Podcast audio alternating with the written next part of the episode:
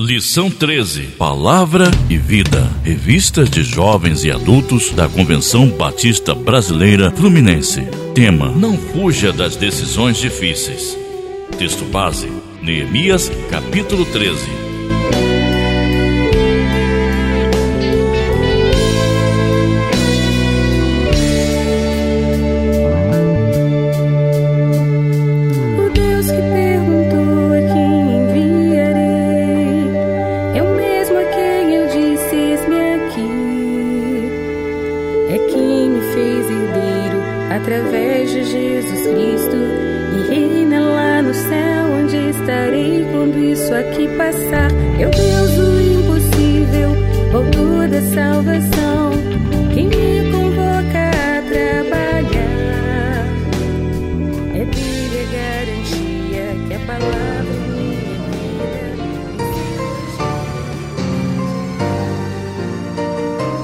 Introdução Vimos nas lições deste trimestre a saga do povo de Deus na volta para Jerusalém, depois de submetidos a uma terrível humilhação. Sendo escravizados por 70 anos na corrupta Babilônia, foi quando entrou em cena o gigante Neemias, o qual, após chorar, jejuar e orar, procura o monarca Artaxerxes. Obtém o aval necessário, volta ao seu país, reúne as forças do seu povo judeu e, mesmo enfrentando as mais duras e cruéis tentações, dando uma prova inequívoca de temor a Deus e liderança, restaura os muros da cidade em espantosos 52 dias tudo isso ocorreu provavelmente em 444 a.C., 12 anos depois, em 432 a.C.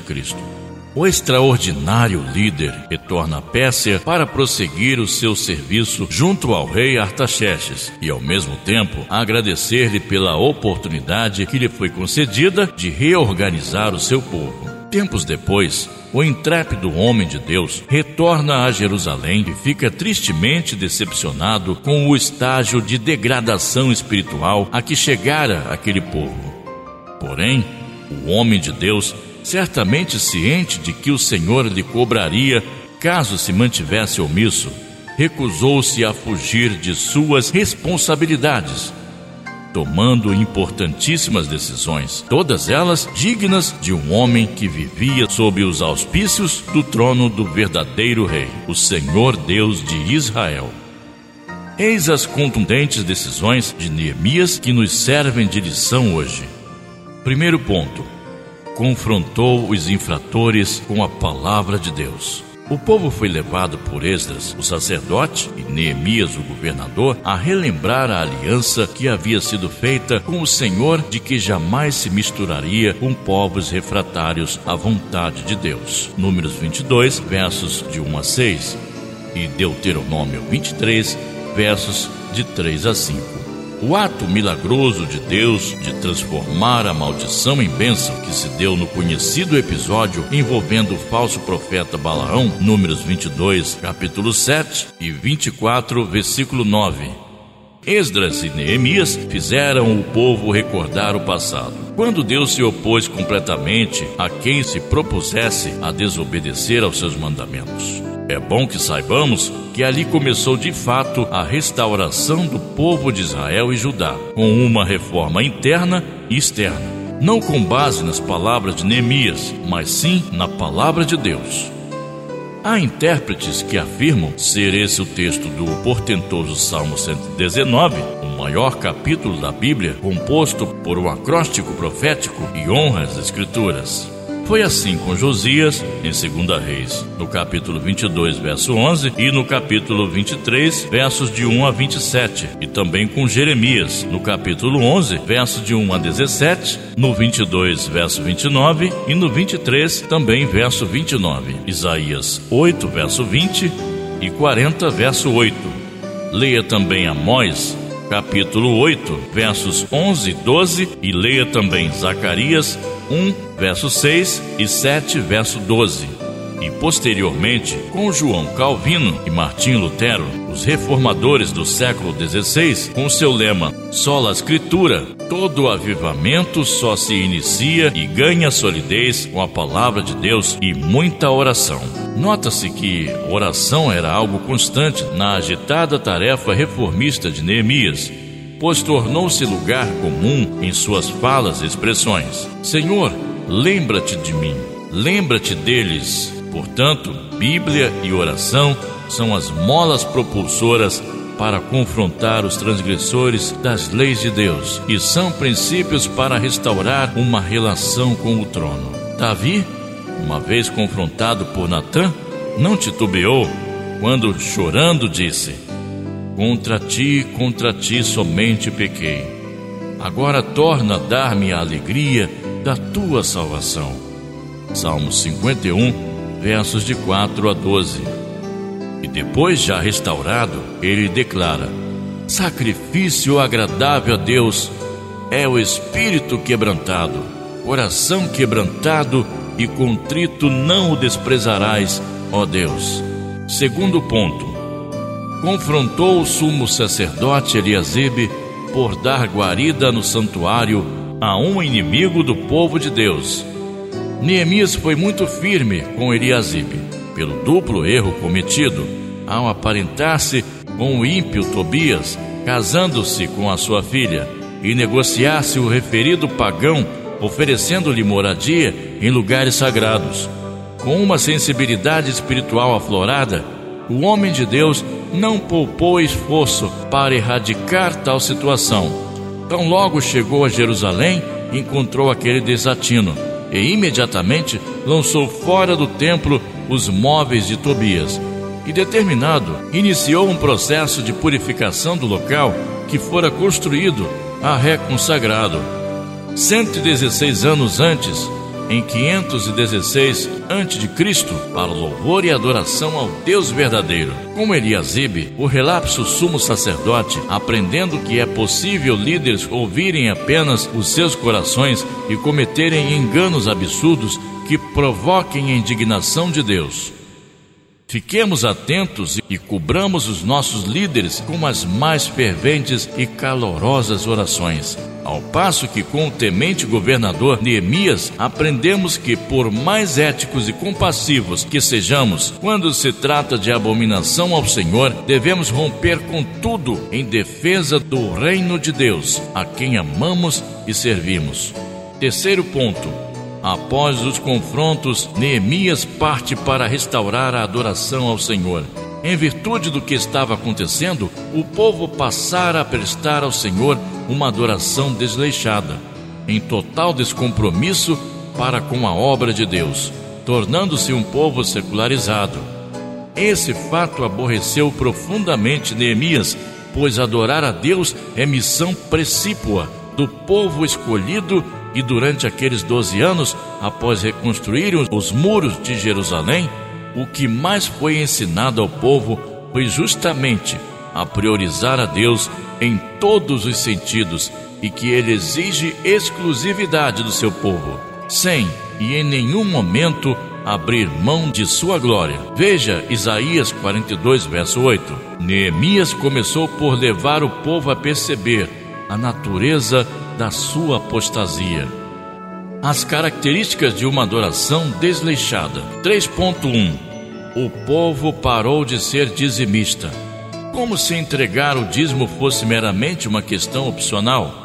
Podemos ver que a primeira atitude que mostra o esfriamento na fé é o distanciamento da vontade de Deus e sonegar os dízimos e as ofertas, como também descreve Malaquias, no capítulo 3, versos de 8 a 10. Profeta que, segundo os estudiosos, foi levado por Deus justamente nesse contexto do avivamento de Judá sob a liderança de Neemias, por volta do ano 428 a.C. 3.2 O dia do Senhor começou a ser profanado. Outra marca do relaxamento espiritual é o desrespeito ao dia do Senhor, que, como bem sabemos, para nós é domingo, dia da ressurreição de Cristo, o Shabá, sábado em hebraico, descanso cristão. O texto bíblico diz que o dia do Senhor para eles tornou-se um dia comum em que cada um fazia o que bem lhes interessava e os mandamentos de Deus. Em Êxodo, no capítulo 20, versos de 8 a 11, e Isaías 58, versos 13 e 14, passaram a não ter o menor valor para aquele ingrato povo. 3.3 O envolvimento dos filhos da luz com as filhas das trevas. O Senhor já havia alertado que os hebreus não deveriam constituir matrimônios com os povos idólatras, exatamente para que não se contaminasse o povo santo do Senhor com os imundos costumes pagãos. Em Êxodo 34, verso 15 e 16 e Deuteronômio 7, versos 3 e 4, o que de fato acabou acontecendo a partir da apostasia do rei Salomão por volta de 954 a.C., lá em 1 Reis, no capítulo 11, nos versículos Versículos 2, 9 e 13. Note que Neemias se vale desse mau exemplo do passado para exortar o povo no versículo 26, e resultou 350 anos depois, após longânimo processo histórico, na deportação dos judeus para a Babilônia para 70 anos de cativeiro. Jeremias 25, versículos de 1 a 14. Pois bem, mesmo agora, já de volta à sua terra, um verdadeiro milagre para os moldes históricos militares da época, as ordens de Deus foram completamente desprezadas, pois aconteceram vários casamentos mistos e as famílias judias foram totalmente miscigenadas. Como resultado, houve um completo esfriamento da obra do Senhor, com os pais e filhos adorando deuses diferentes. 3.4 Neemias e sua ira santa.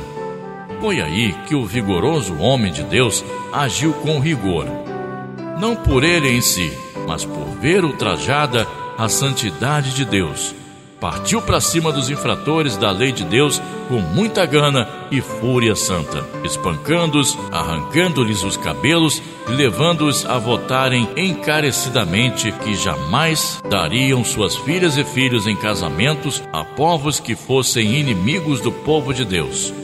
É importante entendermos que Neemias era governador comissionado pelo imperador persa Artaxerxes, com poder de punição sobre aqueles cidadãos judeus do império. O espancamento deve ser entendido como punição pública, já prevista pelo Senhor em Sua palavra, no Salmo 89, verso 32 e Provérbios 10, verso 13 e 26, verso 3. E ao arrancar os cabelos, era uma forma de humilhação pública, provavelmente para marcar um momento de confrontação. Champlin informa que, aquela época, o rapar os cabelos indicava humilhação, punição, desgraça. Há um curioso episódio sobre isso em 2 Samuel 10, versos de 1 a 5, relacionando inclusive ao povo de Amon, pivô justamente da questão aqui asseverada por Neemias. Muitas vezes nós precisamos tomar decisões muito difíceis, mas se é para a glória de Deus, não podemos fugir nem protelar. Para pensar e agir.